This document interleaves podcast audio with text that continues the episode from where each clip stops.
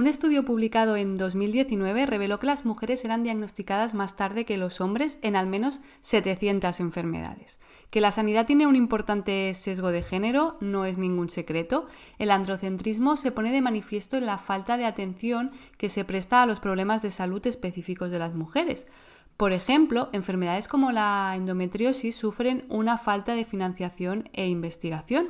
Esta alteración, que afecta al menos al 10% de las mujeres en edad reproductiva, puede tardar hasta nueve años en ser diagnosticada, debido a la falta de conciencia y comprensión de la enfermedad.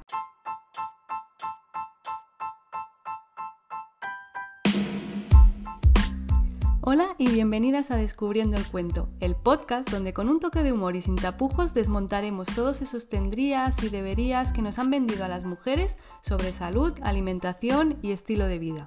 Yo soy Bea Rueda, enfermera y dietista, y estaré encantada de que me acompañes en este espacio, donde exploraremos los temas más relevantes sobre alimentación y salud femenina. Aquí romperemos con todos aquellos mitos y estereotipos que rodean nuestros cuerpos y nuestro estilo de vida. Empezamos.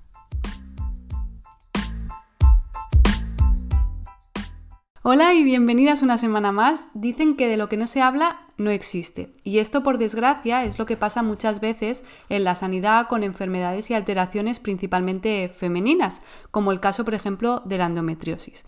Por este motivo, y para hablar de cómo nos afecta a las mujeres el sesgo de género y el paternalismo en las consultas sanitarias, Cuento hoy con Lorena Cáceres, psicóloga integrativa especializada en salud hormonal y terapeuta menstrual. Mil gracias Lorena y bienvenida. Gracias a ti, Bea, por contar conmigo. Un placer.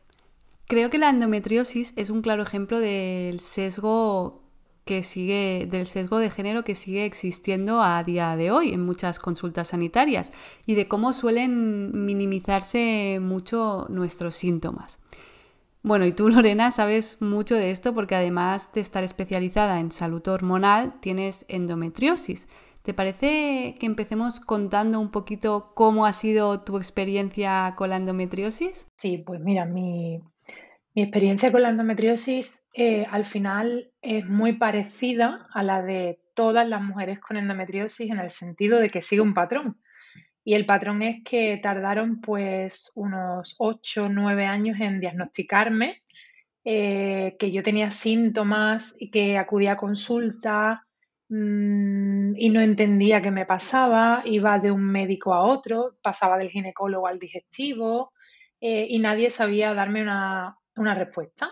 Y, y ocho años después, la ginecóloga que me veía siempre, de toda la vida, teniendo, porque ahora lo sé, tenía eh, ya una base para haberme diagnosticado mucho antes, pues no sé por qué ese día, ocho o nueve años después, decidió que yo podía tener endometriosis.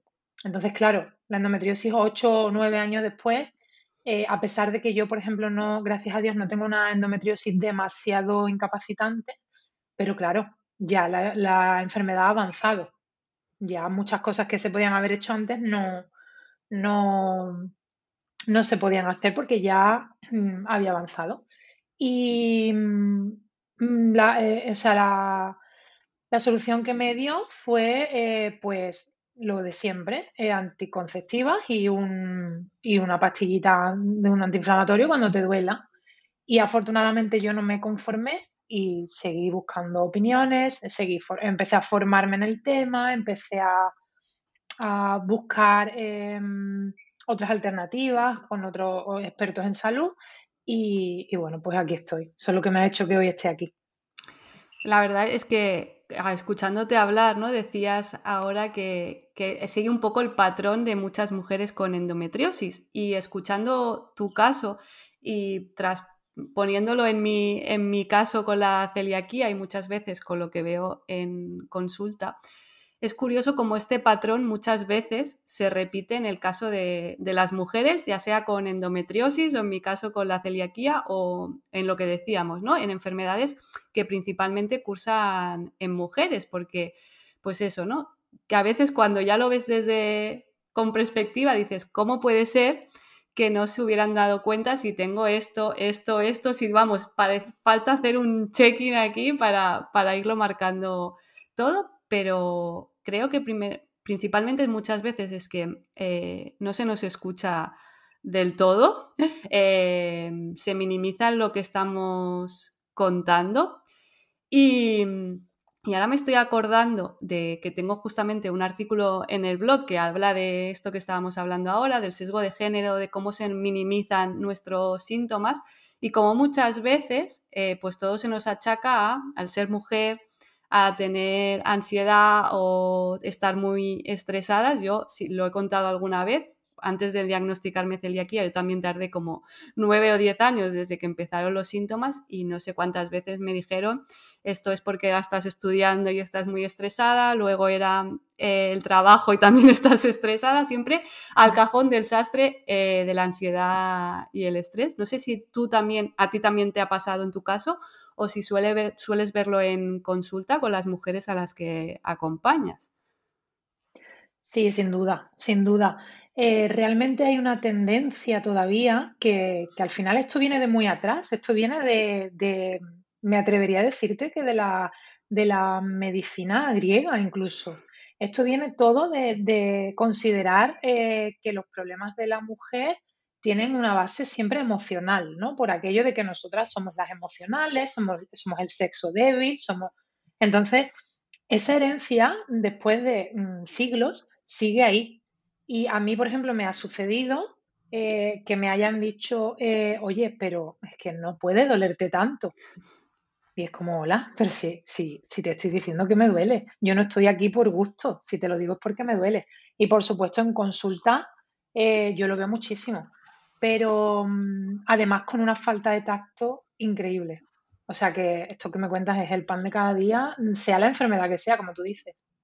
Sí, es verdad que eh, la falta de tacto, el, no escucharnos y el paternalismo este de eh, tú no sabes, eh, lo que te está pasando es totalmente normal, yo te voy a dar la solución, pero desde, desde, desde, mi sitio de privilegio, ¿no? De, como decías, no es normal que te duela tanto, cuando además el dolor es algo muy subjetivo. O sea, si una persona te está diciendo que, que le duele, le duele, aunque tú en ecografía o en lo que sea puedas considerar que no duele tanto, es que es una, sensación tan subjetiva que, hay que escuchar, es que no, no, no, hay más.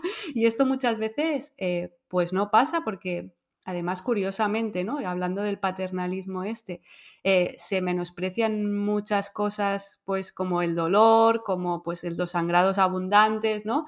Eh, hace unas semanas hablaba de de anemia, ¿no? Y muchas veces a las mujeres es, tú tienes anemia porque estás, porque tienes la menstruación y tienes un sangrado abundante, pero bueno, ¿por qué está pasando esto, no? No me des la pastillita, no me des así en la espalda y me, envíes para casa. Sin embargo, otras cosas que son totalmente normales, como sería pues eh, un parto, eh, entrar en menopausia, se medicaliza un montón y volvemos a lo mismo, porque se están poniendo en una situación que no es la nuestra, que no es la de la mayoría de mujeres y que no se nos explica realmente eh, lo que pasa y por qué pasa. Estamos totalmente eh, desconectadas, me parece, de, todo lo que tiene que ver con, nuestra salud en, general. Sí, la clave mm, es lo que tú has dicho. Eh, no se nos escucha y además em, no, nos dan el mensaje a nosotras de que también nosotras tenemos que escucharnos. Por eso, cuando tú vas a consulta y ese médico te dice que es normal, pues para ti es más importante al final esa voz externa que te está diciendo que es normal a la tuya que, que tu intuición te está diciendo, oye, no, aquí pasa algo. Estamos acostumbrados a apagar esa voz porque desde fuera es lo que nos han enseñado.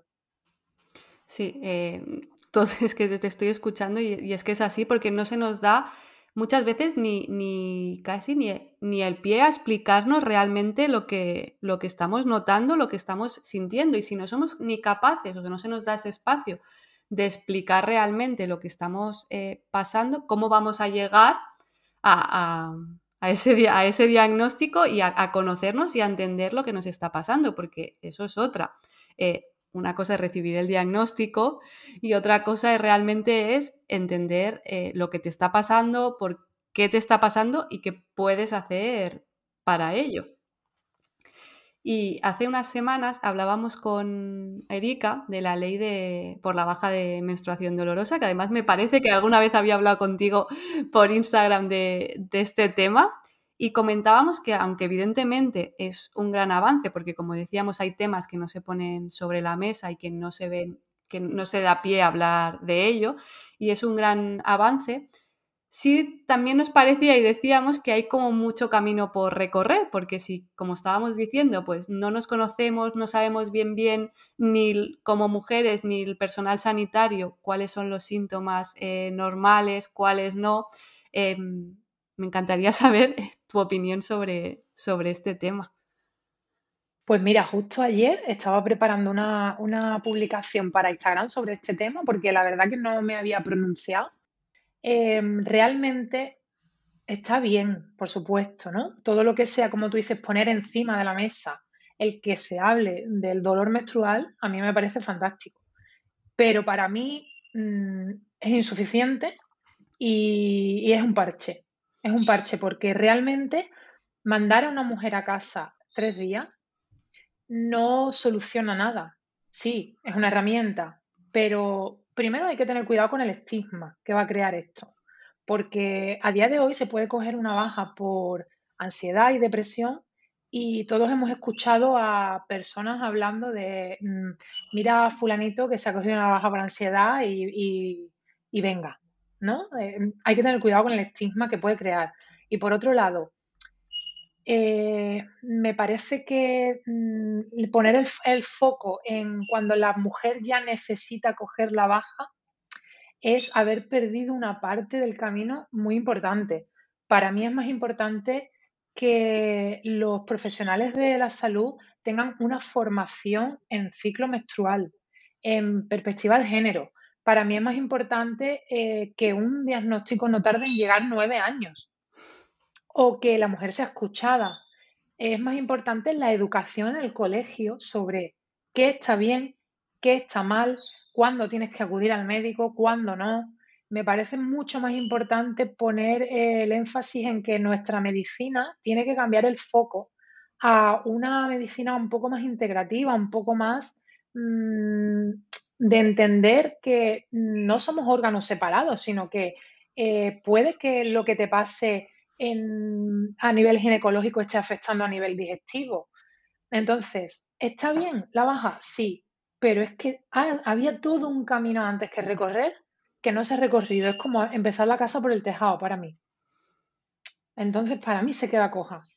Sí, eh, de hecho yo también creo un poco que está súper bien eh, poner ese, esa, dar esa opción, poner el foco en, en esto pero sí que, como decíamos, creo que hay mucho camino por recorrer a nivel social y mucho camino por recorrer tanto de investigación en enfermedades que afectan a mujeres como la conciencia a nivel sanitario y el conocimiento a nivel sanitario, porque yo no sé si es un poco mm, mi sesgo, ¿no? Porque al final el, entorno en el que nos movemos, eh, pues siempre es un poquito el que, el que se asimila a tu forma de pensar o de entender las cosas, pero a veces me da la sensación de que eh, la sociedad está cambiando mucho más rápido que muchos profesionales sanitarios, porque eh, supongo que a ti te pasará también, pero yo en consulta alucino muchas veces cuando me comentan mujeres pues eh, ciertas cosas, ¿no? La importancia que se le sigue dando, por ejemplo,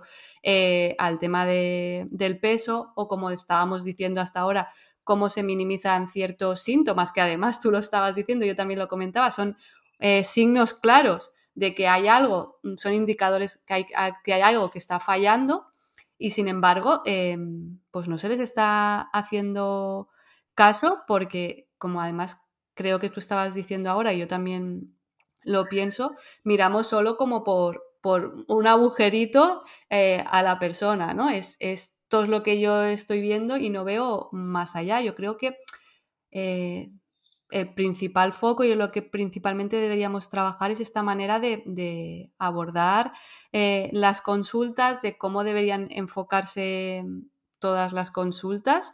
Em, no sé, ¿qué crees que debería empezar a cambiarse en, todas estas consultas eh, sanitarias, ya sea de médicos, de nutricionistas o, el sanitario que sea?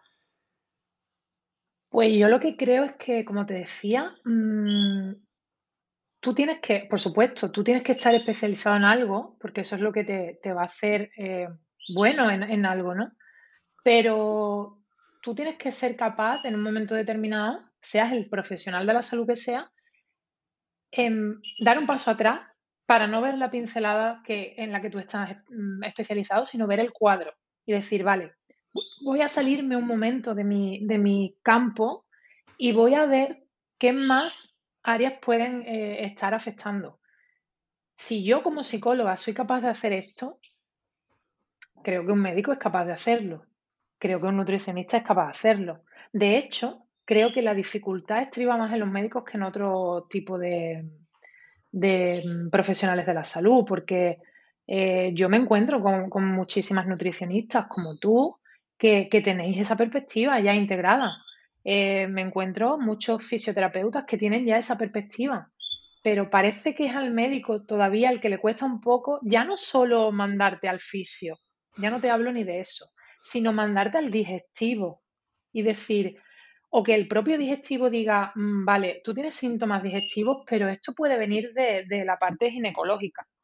Mm, ahí es donde yo veo que falta. Entonces, lo que falta, pues, es una perspectiva eh, integradora eh, y falta, pues, a lo mejor está mal decirlo, pero falta humildad, porque creo que, que ese orgullo de yo tengo que solucionar tu problema em, como profesionales de la salud no nos hace mejores. Por lo tanto, hay que guardárselo y decir, bueno, yo no te puedo ayudar. Tiene que ayudarte en este momento tal profesional. Y yo creo que esa es la clave. Yo creo que nos iría todo muy bien en ese sentido. Sí, yo digo muchas veces que hay que bajarlo todo a. Falta de bajarlo a la realidad, ¿no? El, ser, el ser más personas en determinadas ocasiones y, el bajar todo esto a la realidad, porque em, hay algo que siempre repito y soy muy pesada en eso, y es que la ciencia eh, nos dice una cosa y sabemos muchas cosas gracias a los avances, a las investigaciones, pero luego eso hay que sacarlo del laboratorio, hay que sacarlo de los estudios y ponerlo en, nuestra realidad. A mí a veces, que yo pienso, tú decías, como psicóloga no soy, eh, soy capaz de entenderlo, como un médico no, ¿no? Y a mí me pasa a veces, digo, si como enfermera o como dietista yo lo estoy viendo tan claro, ¿cómo puede ser que, los demás no lo vean? ¿no? A mí me da la sensación de que tenemos muchísimas pruebas diagnósticas, o sea, al final nos acaban haciendo eh, mil pruebas, yo me acuerdo que hacía colección de pruebas, pero luego no sabíamos em, cómo encajarlas porque eh, faltaba escucharme y faltaba hilar todo eso. Tú puedes tener pues mil piezas, ¿no? Digo, de un puzzle, pero si no, no tienes la carátula de que te diga cómo va el puzzle, a ver cómo, cómo las, las, encajas y, ya no solo em, cómo te puede afectar todo esto a nivel físico, ¿no? El que se retrase un diagnóstico en el caso de la endometriosis, en mi caso el de la mm, celiaquía, porque al final cuanto más se retrasa, como tú decías, más complicado es el tratamiento, más complicaciones eh, puede haber, sino cómo nos afecta psicológicamente em, esta dificultad para obtener el diagnóstico, porque yo mm, recuerdo sentir absoluta desesperación en algunos momentos, llegarme a creer aquello que me estaban diciendo de que estaba exagerando eh, las cosas, que realmente eh, no tenía nada. Y ojo también con esto, creo, bueno, tú lo sabrás eh, mejor cuando te dicen no tienes nada, es todo psicológico. Ahí sigue habiendo, sigue habiendo algo, aunque realmente sea que lo estés, ¿no? Que te esté pasando por un problema eh, psicológico, porque esto viene de algún sitio también. Entonces, claro. Es que aunque realmente fuera psicológico, mm, no podemos decir mm, esto no es nada, esto es psicológico, ¿no? Si es psicológico hay un problema. Pero la, cuestión es que mm, no todo es psicológico. O mejor dicho, em, siempre hay un componente psicológico, siempre hay un componente somático. hay que ver cuál de las dos partes está afectando más. y con respecto a, a esto que, me decías de mm, cómo afecta psicológicamente, al final yo creo que a lo que más afecta es a la, a, la autoestima, ¿vale? Es la autoestima, porque podemos pasar por, muchos estados cuando estamos vagando de una, de una consulta a otra. Eh, podemos pasar por la ansiedad, podemos pasar por la tristeza, podemos incluso llegar a la depresión cuando hay un dolor muy crónico que nadie nos soluciona. Pero al final mm, yo creo que lo que más repercute es en la visión que tenemos de nosotras mismas y, mm, y cómo nos acabamos juzgando a nosotras mismas porque acabamos quitándole crédito a nuestra palabra y como tú dices, acabas creyéndote o acabas planteándote que mm, a lo mejor soy yo, que, que, soy una exagerada, ¿no? Entonces, para mí es muy grave que una persona acuda a consulta con un problema médico o con un síntoma y acabe planteándose si no estará siendo demasiado emocional o demasiado eh, ansiosa o demasiado exagerada. Eh, porque repercute al final en un problema psicológico, porque al final los diagnósticos tardíos, eh, al final mm, hay un componente emocional que normalmente no se trata, pero que se debería de tratar, porque hay un bagaje ahí, hay una especie de maltrato, entre comillas, psicológico, ¿no? Mm, que te han hecho desde fuera y que te has hecho incluso tú misma porque has desconectado de, tu, de tus sensaciones, de tu intuición, y, es muy triste, la verdad.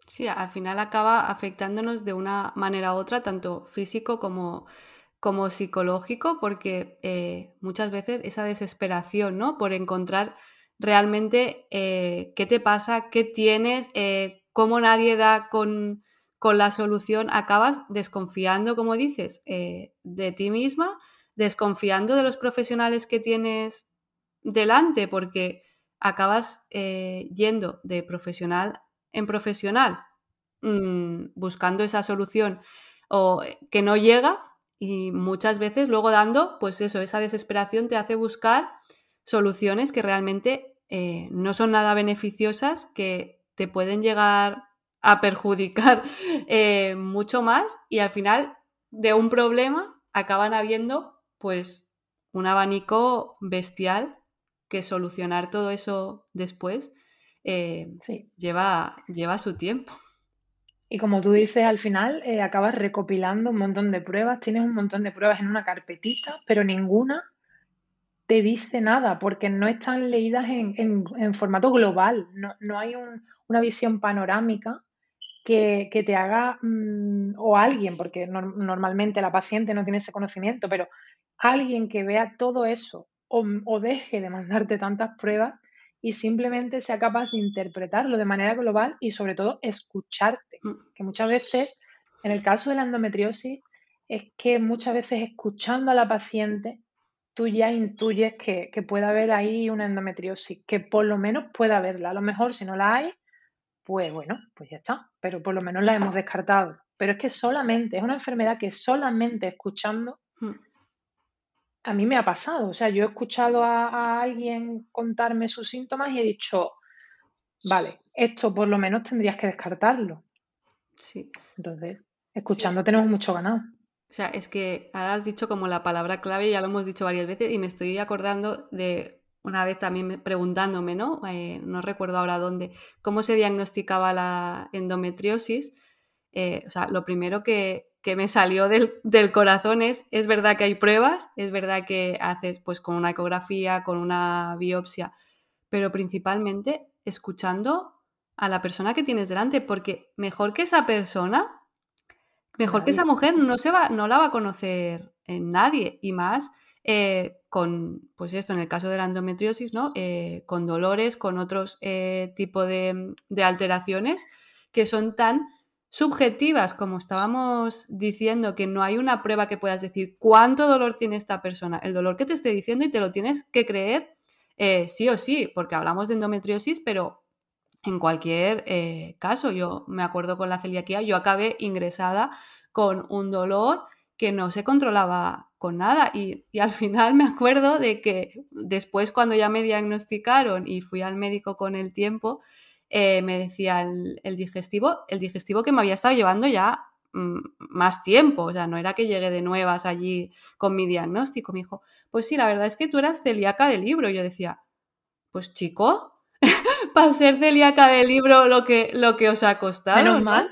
claro, Y, esto pasa pues eh, muchas veces por esto. Primero, es verdad que quizá pues em, la sanidad pública eh, tiene sus carencias en cuanto al tiempo que podemos eh, pasar con los pacientes, pero y no le podemos echar como toda la culpa a, los, a ciertos profesionales, ¿no? Pero, pero muchas veces es que eh, dos más dos sí que son cuatro, porque es que yo siento y, y, lo veo en consulta y que se nos escucha muy poco a, las mujeres. Todas somos unas histéricas, unas exageradas, vivimos em, a, tope, pero, pero al final, eh, jolín, los problemas están ahí y tienen que ser escuchados y resueltos de, alguna manera. Sí, sobre todo si se activa, si hay un dolor eh, grave, que como tú dices es subjetivo, pero mm, dentro de la subjetividad del, del 0 al 10 mm, no es lo mismo que una persona subjetivamente esté sintiendo 10 que esté sintiendo 2. Entonces, sí es subjetivo, pero lo que cuenta al final es, esa subjetividad, cómo lo siente esa persona. Y el problema es que no, ante, por ejemplo, yo lo que noto es que ante el dolor menstrual, mm, cuando una mujer va a consulta y dice, mm, oye, es que tengo un dolor insoportable, no se activa ningún protocolo, no se activa nada, no es un, eh, venga, vamos a ver qué pasa con ese dolor, que puede ser esto o puede que no, porque a veces es una simple inflamación por unos malos hábitos y, por una disregulación hormonal y ya está, pero otras veces no. Pero no se activa ese protocolo, entonces, ¿quién sale perdiendo? Pues, pues la paciente. Y ese protocolo muchas veces no necesitas eh, ni siquiera mucho tiempo. Es que haciendo las preguntas adecuadas que son tres, cuatro preguntas, muchas veces ya, ya ahí tienes la, sospecha para empezar, para empezar. Sí, eh, muchas veces lo que creo que se hace es como tapar los síntomas, ¿no? Como quitarnos el problema, sino ojos que no ven, eh, corazón que no siente, y creo que con la endometriosis, por ejemplo, em, pasa mucho, pues anticonceptivos, eh, como decías, antiinflamatorios y y ya está, ¿no? Eh, disminuimos eh, hormonas, disminuimos dolor y parece que em, el problema está, está, solucionado. Y realmente eso pues eh, sigue ahí y me da la sensación de que al final en todos estos en todas estas alteraciones que nos afectan principalmente a las mujeres, pues pasa, pasa mucho esto, porque pues eso, se nos tapa los síntomas, parece que está todo solucionado y luego a la larga pues eh, ya aparecerá eh, por, algún sitio y, ya veremos entonces qué, hacemos. Yo muchas veces veo pues esto y como y, ahora me estaba acordando de lo que decías al principio del poco tacto que tienen muchas veces en consulta que nos dicen, me, dicen, no, es que me ha dicho el médico esto, que tengo que perder peso porque me voy a encontrar eh, mejor. O hace poco tenía una chica con un problema de fertilidad y eh, su médico le decía, es que, claro, es que es problema de la edad. Y se lo decía así tal cual, bueno, ya, pero, a ver, mi edad es la que tengo. Eh, no me puedes decir, echarme toda la carga a mí como muchas veces creo que también eh, pasa, que parece que el problema lo tienes tú porque, porque eres tú. En este caso, pues era la edad, pero muchas veces es, pues como decíamos, porque eres una estresada. Otras veces te dicen porque eres mujer. Bueno, claro, mujer soy, no lo puedo cambiar. Eh, pero, pero hay, que, hay que hacer algo con esto. O sea, hay cosas que me estás diciendo obvias, pero no me estás dando la, la solución. Claro, sobre todo porque yo puedo tener una edad y eso, eso obviamente en la fertilidad a veces es un determinante y realmente no lo podemos cambiar. Pero bueno, centrémonos en lo que sí podemos trabajar, que ese, ese sería el, el, foco, ¿no? Vamos a centrarnos en lo que sí. No te cargo a ti con una losa, que es la de tienes esta edad y ya no hay absolutamente nada que hacer. Cuando realmente no es así, cada vez está más comprobado que, que puedes tener una edad puede haber una reserva ovárica muy bajita, pero hay ciertas cositas que podemos potenciar, que luego vendrá o no, pero, pero bueno, ya eh, a la mujer le das otro rol cuando le cuentas las cosas así, porque es un papel más proactivo y es un papel menos culpabilizante, que yo creo que esa es la palabra. Sí. tú creo que le has dado ahí, ¿no? un rol más activo y no el, eh, la negatividad de, entrada, porque mm, si a nuestros problemas le sumamos esa negatividad y además nosotros estamos depositando toda nuestra confianza en el profesional que tenemos delante y lo único que recibimos es que es nuestra culpa por el motivo que sea, aunque no te lo digan así directamente, pero te están dando como todas las cosas negativas, pero no te están dando todo lo que se puede hacer o cómo se puede enfocar. Y me imagino que a nivel em, de psicoterapia, por ejemplo, en casos de, la endometriosis o procesos similares como lo que estábamos em, hablando, creo que se puede como trabajar eh, mucho esto, cómo puede ayudarnos realmente la psicoterapia a llevar este proceso eh, mucho mejor antes de tener el diagnóstico y, después. Pues mira, mm, se puede hacer el enfoque, claro, individualizándolo siempre mucho, eh, dependiendo de, cuál sea el problema principal, porque dentro de la endometriosis o de cualquier enfermedad, realmente em, cada uno vamos a llevar mejor o peor alguna cosa, ¿no? Pero, por ejemplo, en, terapia se puede trabajar mucho el tema de la gestión del dolor, ¿vale? Para gestionar el dolor emocionalmente, que es mm, clave, porque el dolor es un, es un proceso muy complejo donde están implicados muchos factores físicos y también emocionales, sociales, de aprendizaje. Entonces, todo esto lo podemos aprender a gestionar y para esto no hace falta tener un diagnóstico. No, necesitamos esperar a tener un diagnóstico para aprender a gestionar un dolor que mes a mes nos viene y, no sabemos manejar. Eh, podemos eh, también gestionar el estrés. En endometriosis, el estrés yo te diría que es el factor que más, más afecta por encima de todo. Y mira que más para mí, por ejemplo, la, la nutrición es clave en la endometriosis, ¿eh? pero el estrés yo personalmente, las veces que he empeorado más han sido por estrés. Y además de una manera brutal. Por lo tanto, la gestión del estrés en endometriosis se hace súper em, obligatoria. Porque generalmente y por desgracia, ¿quién no vive estresada hoy en día? Y después pues, se pueden trabajar muchos aspectos. Se puede trabajar el tema emocional de la fertilidad o de la no fertilidad. Porque a veces pues, hay que hacer un duelo realmente. Incluso cuando estás recién diagnosticada, también hay que hacer un duelo, porque al final la endometriosis es una enfermedad crónica y ahí hay un pequeño duelo por, pues por enfermedad crónica, por pérdida de salud de alguna manera. Todo lo que es el tema también de gestión de hábitos, em, gestión de relaciones sociales, que dependiendo del caso en endometriosis se puede hacer muy complicado. Todo eso no, yo no te diría que se puede, sino que se debe porque mm, emocionalmente la endometriosis lleva mucha carga encima y llevar eso sola yo no habría podido. Y yo soy psicóloga y tengo herramientas, pero al final en casa de, del herrero cuchillo de palo. Y yo eh, trabajo a día de hoy con mi propia terapeuta, mi propia psicóloga, que me ayude a mí a gestionar todo eso.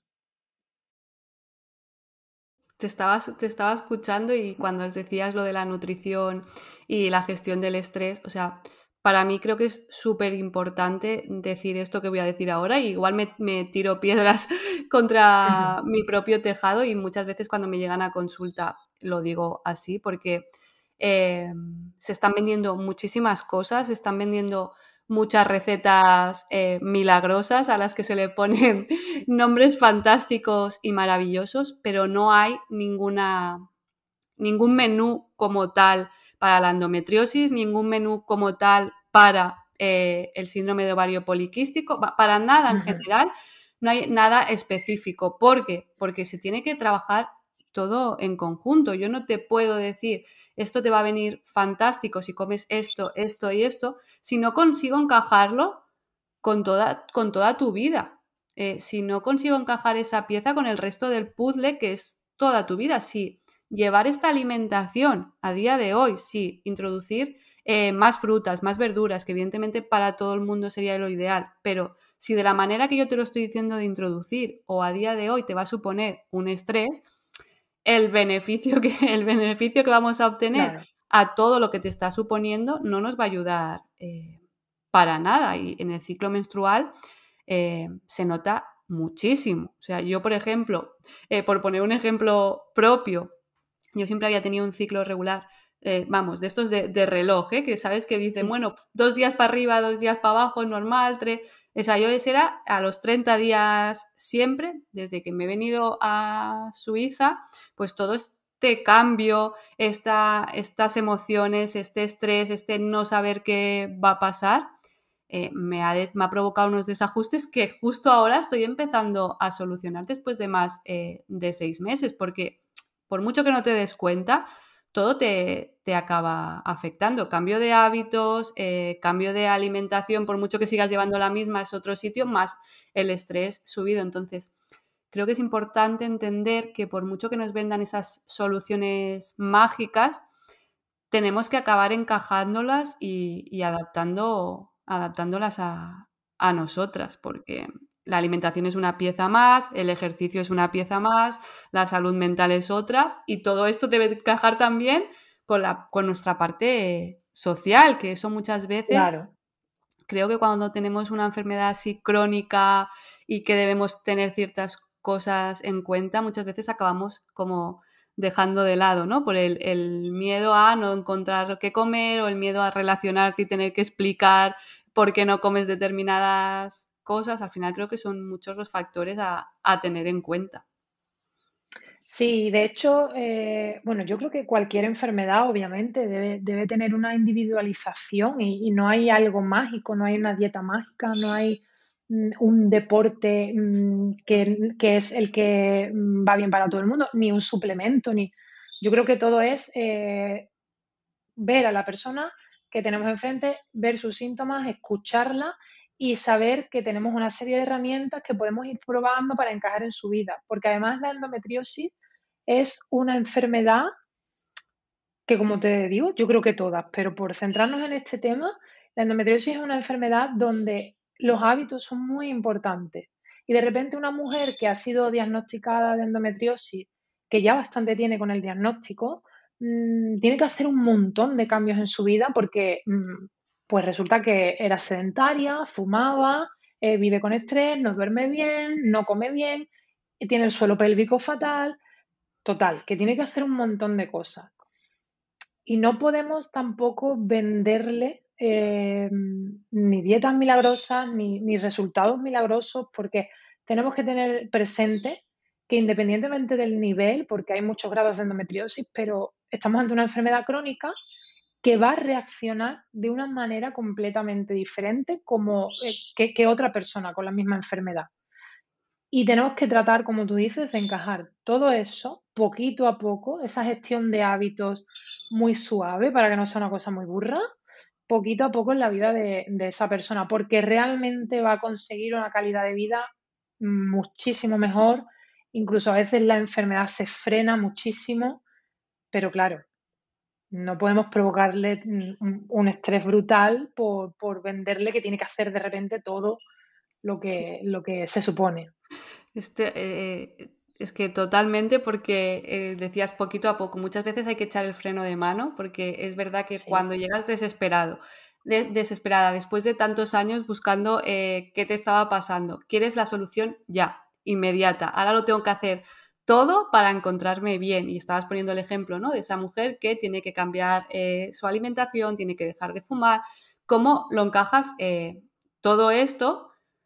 Mm, a lo bestia es imposible porque eh, el estrés que te va a generar y la poca mm. adherencia que va a generar va a ser mm, pan para hoy, ¿no? Como dicen, y hambre para mañana. Entonces, muchas veces también creo que es, un, es importante hacer ese trabajo psicológico. Yo en consulta siempre recomiendo eh, ir a psicólogas eh, que te ayuden a hacer este proceso porque tenemos que frenar, o sea, hay que, hay que ir pasito a paso y yo sé que muchas veces es difícil porque, jolín, cuando llevas años encontrándote mal, lo que quieres cuando tienes eh, lo que te estaba pasando es la solución. Pero claro pero hay que frenar y siempre digo, ¿cuántos años llevas encontrándote mal? Tantos. Pues el, encontrarte bien, por desgracia, no va a pasar de hoy, de hoy para mañana. Entonces creo que ahí la terapia psicológica es eh, súper importante.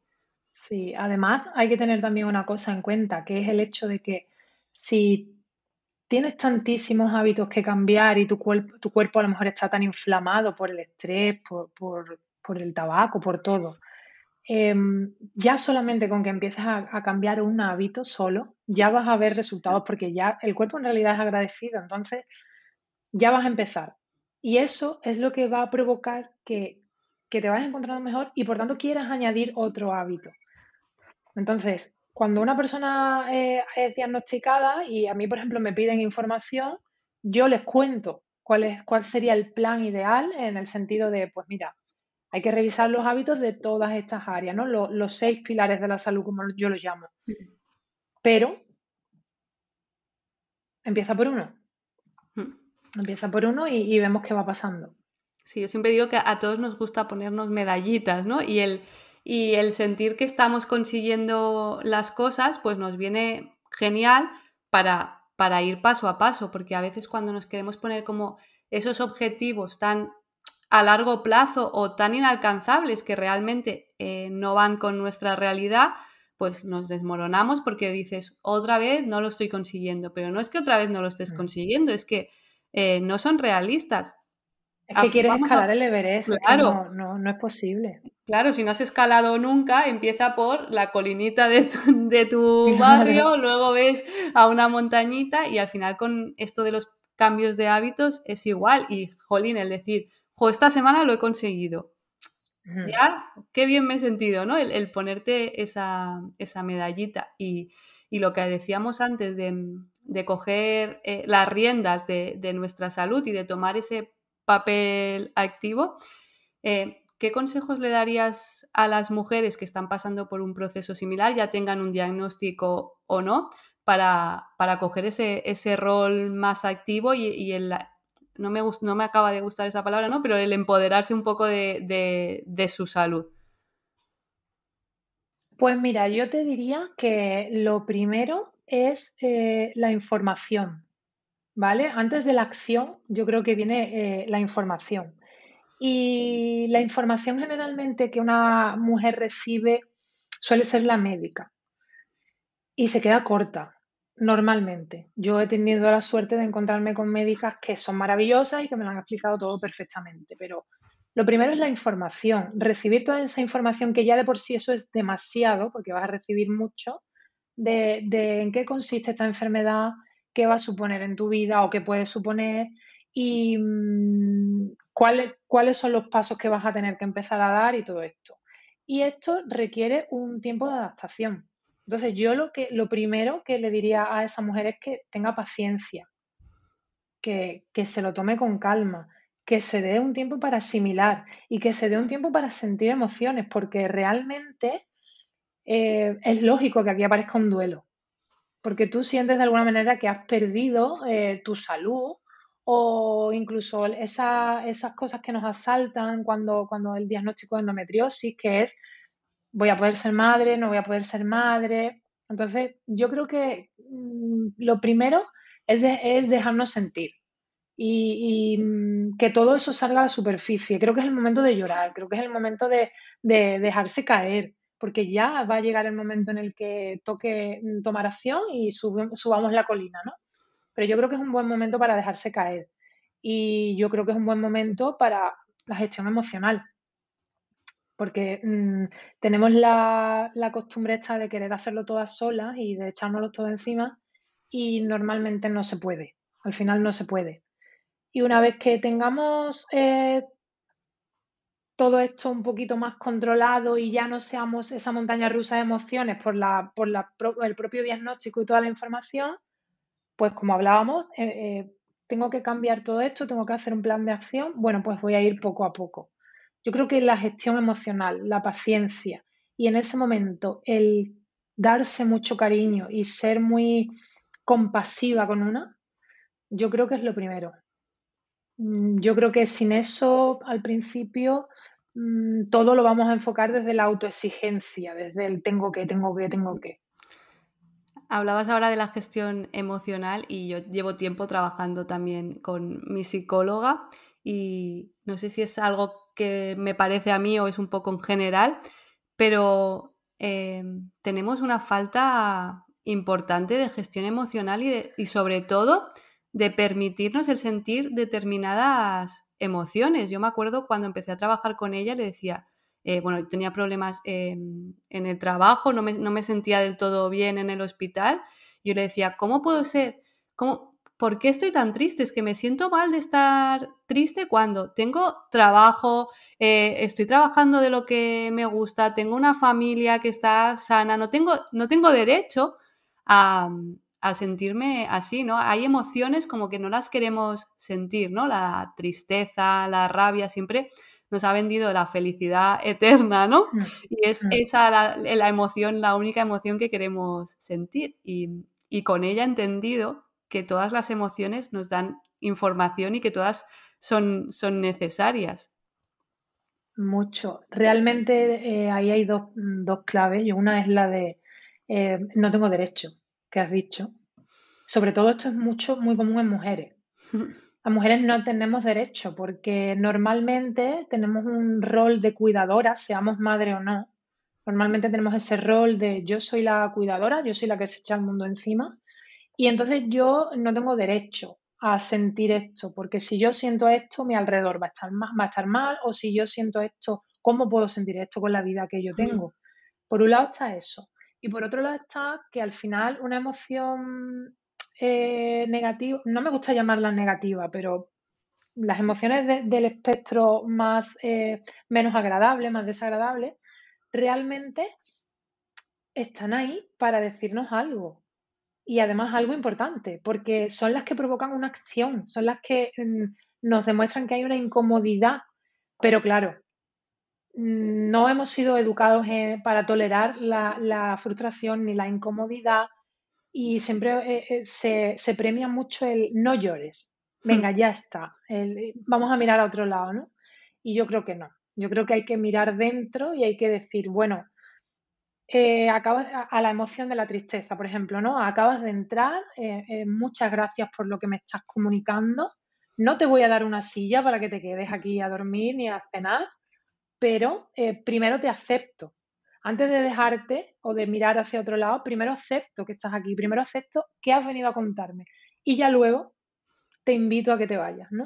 Y con todo y con eso muchas veces va, a costar un poquito de trabajo que se vaya, pero estamos acostumbrados a no hacer eso, estamos acostumbrados a directamente decir, no, tú no puedes entrar aquí porque yo se supone que tengo que ser feliz. Y no, la realidad es que no, no se supone nada. Es verdad que las mujeres solemos tener el látigo hacia nosotras eh, muy rapidito y en, poco lo sacamos, lo sacamos a, la acción.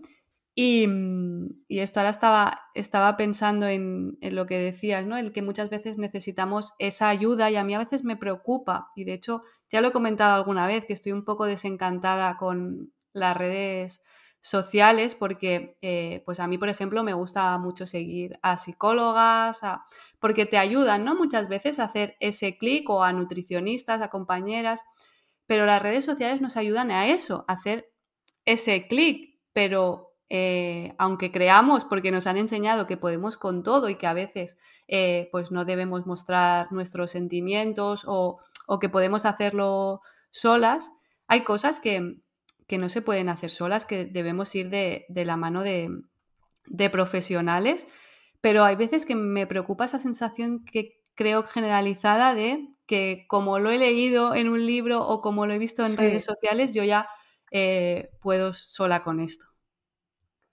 Sí, realmente con el tema de las emociones, mm, yo creo que sigue habiendo mucho tabú. En cuanto a decir, eh, es cierto que yo no sé si es como tú dices, que es por el entorno en el que yo me muevo, pero sí que es cierto que yo veo cada, gente que va viniendo de generaciones ya más nuevas, sí que es verdad que noto que como que además me gusta, ¿no? Lo de, ah, pues yo voy a mi psicóloga y le cuento a, a sus amigos, ¿no? Pero realmente creo que todavía no nos hemos deshecho del tabú este de mm, necesito ayuda psicológica para gestionar esto porque es como un fracaso. Cuando lo normal es que la necesites, porque no hemos crecido eh, de una manera mm, emocionalmente sana, porque, y esto no es culpa de nuestros padres ni siquiera, simplemente es que ellos tampoco han, tampoco han aprendido. Entonces, yo creo que, mm, que esto está cambiando un poco, pero ahí hay mucho, mucho tabú. A mí me preocupa, por ejemplo, mucho el tema del estrés, porque el estrés está tan presente en tu vida que mm, a veces, como sea un estrés crónico, ni siquiera te das cuenta de que está ahí. Pero es como una enfermedad que te va a caer comiendo, va afectando a otras cosas, va afectando a tu microbiota, a, todo, y a tu salud mental, por supuesto, a tus sueños, a todo. Y sin embargo, no te das cuenta. Y como no haya un, algo que haga clic, puedes vivir con ese estrés y no te das cuenta que vives estresado y eso es muy peligroso. Porque es que además em, a mí me da la sensación de que vivimos en una sociedad que hasta premia este estrés. Eh, porque parece que cuanto más estresado vives, cuantas más cosas tienes que hacer, más éxito tienes, ¿no? Más valor tienes, entonces es como que se nos está premiando eh, ese estrés. Es, no sé. Yo que tengo, tengo esa sensación, ¿eh? Yo tengo la misma sensación que tú porque es como, mira qué ocupado estoy. Sí. Y es como, bueno, pero ¿cuándo fue la última vez que descansaste? Que es lo que a mí realmente me interesa. Si has descansado, si duermes bien, porque a mí que seas súper productivo me parece genial, siempre y cuando tú tengas tu, tu periodo de autocuidado. A mí esa palabra me encanta porque abarca tanto, ¿no? El autocuidado va desde dormir hasta mm, ponerte a pintar si te apetece o quedar con una amiga y tomarte una cerveza. Es que realmente eh, a mí no me interesa lo productivo que seas, me interesa cuánto autocuidado te das a la semana, que, esa, que debe ser parte de la productividad y por desgracia no, no está incorporado.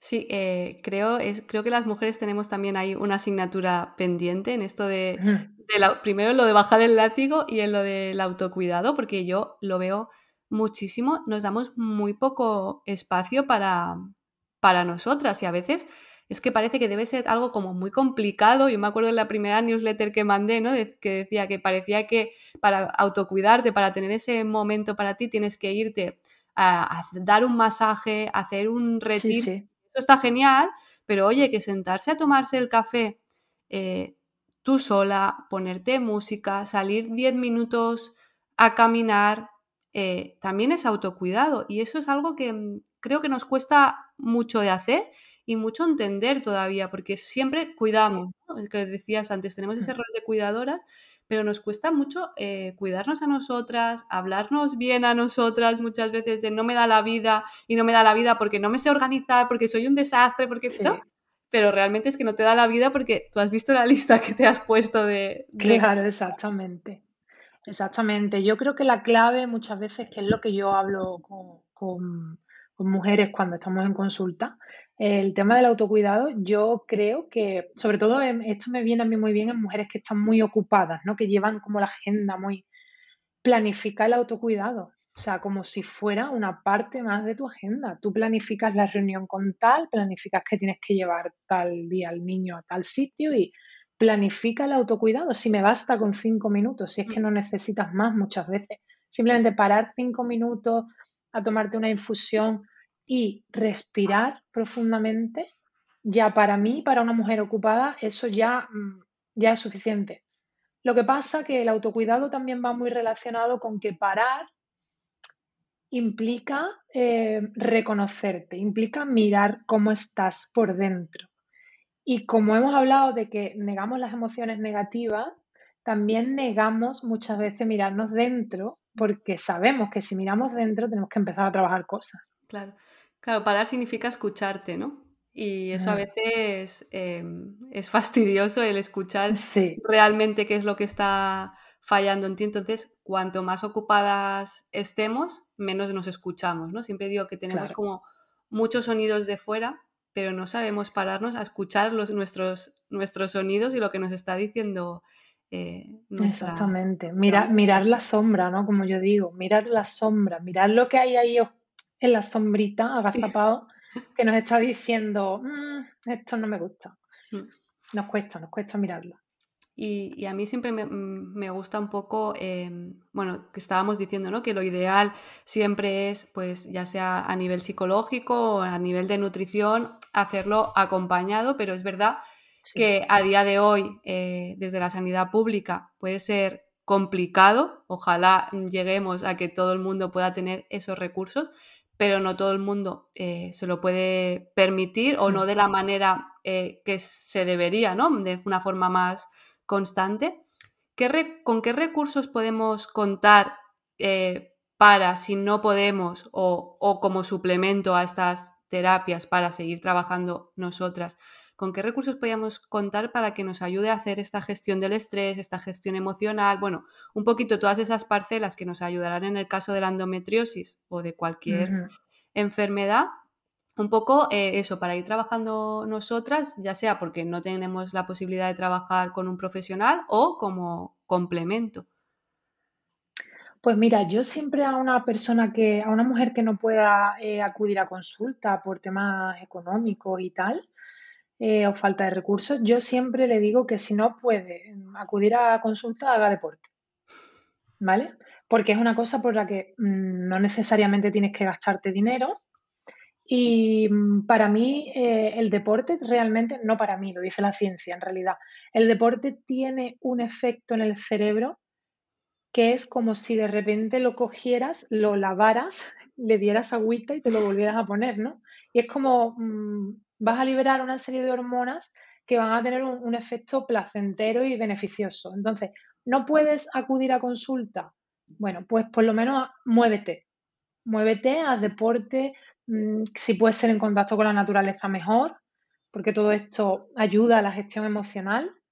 Y, mm, por ejemplo, el tema de, todos estos ejercicios que hoy en día puedes encontrar en, vídeos de YouTube, en aplicaciones de, respiración, de mindfulness, meditaciones, o si no te atreves con la meditación, por ejemplo, visualizaciones guiadas, todo este tipo de cosas, cinco minutitos al día antes de dormir o por la mañana recién levantada, me parecen también una buena herramienta. Y después a mí hay una cosa que me gusta mucho, que es lo de tener un diario. Porque es muy fácil tener una libretita encima de la mesilla de noche y algo tan obvio como escribir tres cosas positivas que te han pasado en, el día, todos los días, te cambia el foco. Te cambia mucho el foco porque mm, por un momento dejas de centrarte en todas las quejas del día y empiezas a ver que todas las noches hay tres motivos, aunque al principio te cueste o pongas cosas obvias, ¿no? Pero siempre hay algún motivo para, mm, oye, este motivo ha hecho bueno mi día a pesar de que he tenido un día de loco, ¿no? Entonces yo creo que son cositas que, pequeños hábitos que, bueno, no es lo mismo que ir a terapia. Después está la bibliografía, hay muchísimos libros muy interesantes. Son cositas que no, no lo sustituyen, pero pero bueno, oye, está ahí, mm, te puede ayudar a gestionarte un poquito mejor. Incluso algo tan, tan, tan absurdo como, o sea, absurdo, no es absurdo, eh, mm, quedar con una amiga, que le damos muy poca importancia a eso. Quedar con una amiga y reírte un rato, aunque no hables ni del problema que tienes, ¿no? Sí, al final creo que es un poco lo que estábamos diciendo, ¿no? De, poner, de ponerle foco en nuestros sentimientos, de ponerle palabras, ¿no? Al final, cuando sales a caminar, a correr o a, hacer una excursión por la naturaleza, al final solo estás tú, ¿no? Por mucho que no te quieras escuchar ahí, tu vocecilla te habla o, o, al escribir. Y ahora decías lo de las amigas y es verdad que hay también estas, no creo que puede venir muy bien, o no sé tú cómo lo ves, está crear una red como de apoyo, ¿no? De, sentirte que no eres la, única, que ya dicen, ¿no? Mal de mucho, pero el sentir que no estás sola y que hay alguien que te entiende cuando después de tanto tiempo no te has sentido entendida, creo que puede como ayudar quizás. Sí, totalmente. Y en temas de, endometriosis y tal, este, este tipo de temas va muy bien. De hecho, eh, ya lo anunciaré por redes sociales, pero próximamente eh, creo que voy a hacer un grupo de Telegram, no solo para mujeres con endometriosis, sino mujeres con, dolor de menstruación, eh, porque yo creo que, es algo que ayuda y es algo que las va a nutrir mucho. Pues yo creo que esto es muy interesante, tener una red de, apoyo. ya depende un poco de lo proactiva que seas tú, ¿no? Porque a lo mejor tú ya tienes tu grupo hecho o simplemente buscas a gente. Hoy las redes sociales Es muy fácil hacer eso. Entonces es muy interesante los grupos de apoyo. Sí, que, es verdad que cada vez se están haciendo como más grupos de apoyo, ¿no? Cada vez salen como más programas en vez de trabajar eh, a nivel individual en conjunto, que es verdad que no, igual no se personaliza tanto, pero tiene como otras ventajas. La verdad es que el grupo este que dices de Telegram me parece como una súper idea y que creo que cada vez está cogiendo más fuerza porque es como algo de, puedes, ¿no? Lo que decíamos, escucharnos, ponerle palabras y además sentirte escuchada, ya no solo escucharte, sino sentirte escuchada y entender que hay más personas como tú y, cómo también entender cómo lo han ido viviendo, que eso también te ayuda luego a, la estabilidad. Claro, exacto. Y, después a mí, por ejemplo, el tema de los grupos mm, me gusta mucho. Es cierto que la terapia individual es mucho más personalizada, pero el poder del grupo es muy terapéutico mucho. Entonces, independientemente de que sea un grupo de terapia o que sea un grupo de apoyo, el grupo tiene un poder muy potente, muy, muy potente. A mí me gusta muchísimo. Sino sentir esa red de apoyo, ¿no? Nunca mejor dicho, el que, no, el que no estás sola y el que, el que estás protegida, que no eres ahí un equilibrista que se va a caer sí, exacto. No estás sola en el mundo, hay más personas como tú que te comprenden pues Lorena, mm, muchísimas gracias. Estaba mirando ahora el tiempo, pensaba que llevábamos menos, llevamos una hora ya. Así que, em, bueno, yo creo que han salido temas súper interesantes. Mil gracias. No sé si quieres añadir alguna cosilla más, comentar algo. Nos has dado aquí en la primicia un poco del grupo de Telegram, que ya lo anunciarás, pero me parece súper buena idea. No sé si quieres añadir alguna cosilla más. Pues nada, lo primero, es que me encanta que me hayas invitado, la verdad me hace muchísima ilusión, muchísimas gracias, porque además he estado muy a gusto. Y nada, yo le diría a quien nos escuche que mm, se escuche, o sea, que se escuche eh, tanto a nivel emocional como a nivel escuchar sus síntomas y que no dejen nunca que nadie le quite importancia a lo que siente, ya sea, como te digo, emocional o físico. Y si hay, si la persona, el profesional que tienes enfrente no sabe darle solución o no valora o no escucha, tienes la opción de levantarte e irte. Siempre. Porque siempre hay otro profesional que sí te va a escuchar. Pues mil gracias, Lorena. De verdad que ha sido un súper placer. He disfrutado muchísimo. Espero poder hacer más cosillas contigo porque es, sí, sin un placer hablar contigo. Mil gracias. Un abrazo. Gracias a ti. Adiós. Bueno, pues hasta aquí por hoy. Espero que hayáis disfrutado este episodio. Nos encantará conocer vuestra opinión. Y si te ha gustado, pues te agradecería un montón que me dejes un corazoncillo y que lo compartas con todas aquellas personas a las que creas que le puede interesar. Y si aún no lo haces y te gusta este podcast, pues dale a seguir para no perderte nada. Y ahora sí, me despido hasta la próxima semana. Un abrazo.